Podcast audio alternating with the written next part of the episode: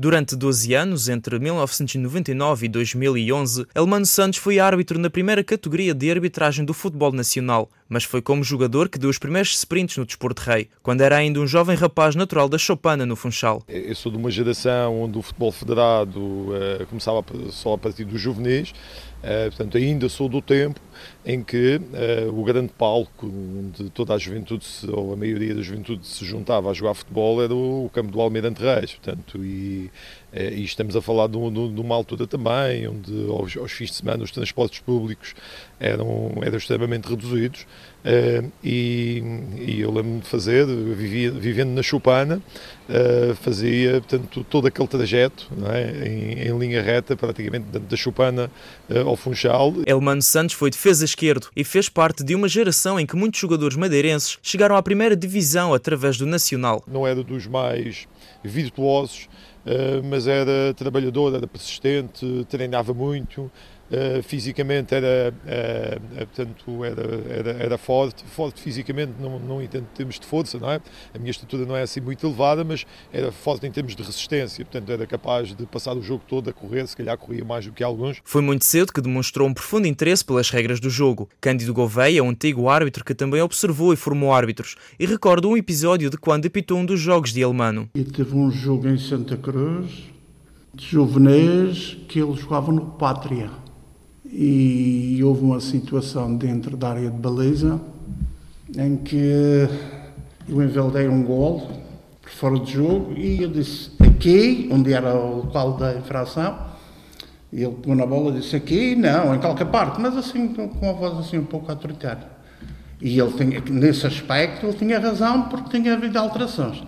E eu fiquei sempre com uma, com a impressão que aquilo Pronto, que ele já era uma pessoa, sobre as leis, já era uma pessoa adiantada, porque ele tinha 15, 16 anos no moço. Com 15 anos, Elmano tirou um curso de árbitro e apitava nas camadas mais jovens, e aos 20 fez um novo curso de arbitragem, quando estava na segunda época como jogador sénior. É na chegada a Lisboa para estudar Educação Física e com as dificuldades em adaptar-se à capital portuguesa que Elmano acaba por se afastar da modalidade. O profissional Bino Rodrigues teve aqui um papel fundamental, que era quando eu o encontrava uh, no Funchal, quando vinha cá de férias, uh, perguntava-me sempre então como é que está a arbitragem e eu ouvi dizer que não estava uh, e que portanto não estava a arbitrar portanto, nesse, nesse primeiro ano em que fui para Lisboa estudar ele fez questão de, de, de, ligar algumas pessoas, amigos dele do continente, árbitros de Lisboa, Uh, e quase que me obrigou, entre aspas, a regressar à arbitragem. Cândido Gouveia acompanhou o início da carreira de Elmano na segunda divisão e lembra um árbitro rigoroso com as leis de jogo. A nível da arbitragem ele era muito cumpridor, porque ele,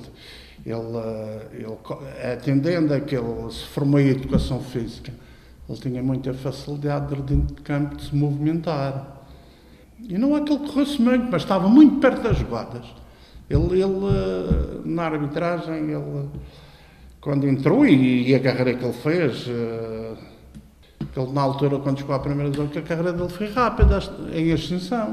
Fiz cinco anos eh, a nível, a nível regional, depois cheguei a nível nacional, eh, dei logo o salto da terceira para a segunda, Uh, e depois acabei por ficar vários anos na, na segunda divisão, seis anos, pode não parecer muito, mas em termos de poder ter atingido outro patamar, portanto reconheço que ao ter chegado, ao ter demorado esse tempo todo a chegar à primeira divisão, portanto só tendo chegado aos 32 anos, inibi-me um pouco de poder ter tido uma carreira eventualmente a nível, a nível internacional. É com alguma mágoa que Elmano lembra nunca ter apitado partidas entre os grandes, mas recorda vários jogos da carreira como árbitro, alguns que o marcaram por razões extra-jogo. Foi talvez o meu primeiro jogo na televisão, foi um Benfica à Mora, uh, Benfica na primeira, a Mora na terceira divisão, o jogo foi 7 a 0, mas com transmissão em direto uh, na, na, na, televisão, canal aberto, portanto, uh, portanto foi a primeira vez que tive um, que tive um jogo dessa, dessa natureza, lá está. Portanto, é daqueles jogos que eu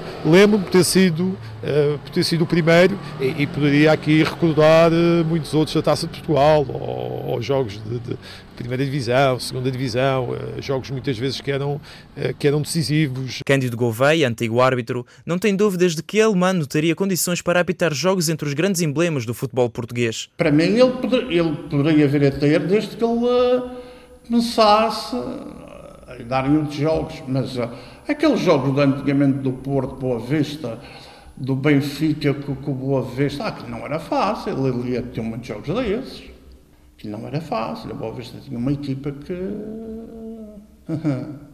Eu lembro-me num jogo do Benfica Boa Vista na Luz, que esse jogo deu, que o Benfica ganhou, acho que foi por 4 anos. Ele expulsou um ou foi dos jogadores do Boa Vista, que é que isso deu muitos problemas. Era uma altura em que o Boa Vista intrometia-se entre os grandes nas posições cimeiras da tabela classificativa e certos jogos precisavam de um diálogo com os jogadores na tentativa de acalmar os ânimos. Eu lembro-me uma vez de, eh, de uma situação em que um colega árbitro assistente assinalou eh, que a bola tinha entrado na baliza. Portanto, eu, portanto, não fazia a mínima ideia. Eh, eh, são situações que para o, para o árbitro portanto, é muito difícil de ver, não é? O, o árbitro assistente está muito mais bem colocado. Uh, e logo a seguir há um jogador também internacional, a bola ainda estava a meio campo para o pontapé de saída. Se fosse hoje em dia com o VAR, essa situação teria sido revertida e disse-me, oh, Silman, você errou. E eu disse-lhe, mas eh, como é que você sabe se ainda estava mais longe do que eu e eu não consegui ver? E ele disse, não é preciso ver, você não está a ver o, o barulho dos nossos adeptos. Já todos eles sabem, só nós aqui é que ainda não vimos. Lembro que nesse jogo o desafio foi esse, foi tentar controlar os jogadores, pedir-lhes praticamente desculpa dentro de campo. Eu disse: Eu ainda não vi, mas vocês todos dizem. Uh, teve uma situação junto ao banco, disse ao treinador: Se você me está a dizer, vocês todos já sabem, já viram, e não vi. Uh, não, portanto, não vi, não vi as imagens ainda, mas acredito naquilo que me estão a dizer. Uh, o que é que querem que faça? Eu não posso faltar atrás. Portanto, se vocês se portam todos mal, se começam, eu, isto vai ser pior ainda. Vou ter que pôr alguém na rua, o castigo vai ser, vai ser pior. Sérgio Serrão foi árbitro auxiliar de Elmano Santos durante seis épocas. Lembra que o árbitro não ficava condicionado quando cometia algum erro durante os jogos e confessa que quando errava, o que mais queria era apitar o próximo jogo. Quando ele tinha um erro e nós viajávamos assim no dia a seguir, no dia a seguir ao jogo para a Madeira, vinhamos, opá, era assim um bocado, as pessoas às vezes nos abordavam de formas então quando nós arbitrávamos os três grandes eh, e o erro aparecia, era assim um bocado mais complicado. Nós ficávamos tristes, eh, mas já estávamos uh, era, era pensar no próximo jogo. Elmano lembra-se especialmente da temporada 2002-2003, época em que o árbitro madeirense dirigiu os jogos mais importantes desse ano. O Porto tinha sido campeão, curiosamente, com o Santa Clara, em casa, ganha, ganha 4-1, por isso acho que é, é 2003, portanto, a última época no estádio das Antas, do estádio antigo, uh, e depois, isto faltavam não sei quantas jornadas, 4 ou 5 jornadas ainda para o final, e na última jornada volta a fazer o Santa Clara com o Varzim, e o Santa Clara e o Varzim deixam de divisão.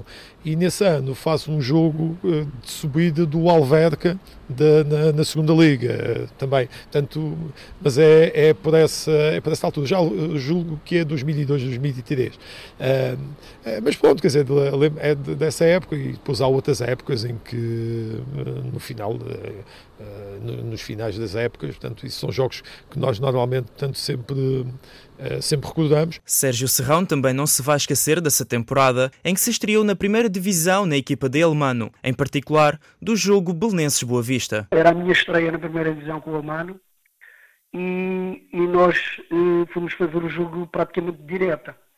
Eh, direta porquê? Porque não, não, havia, não havia viagens, eh, fomos, perdemos os equipamentos. Os, eh, aliás, no voo os equipamentos perderam-se e nós tivemos no dia a seguir, logo de manhã, para a Adidas buscar equipamentos e fizemos quase o jogo direta.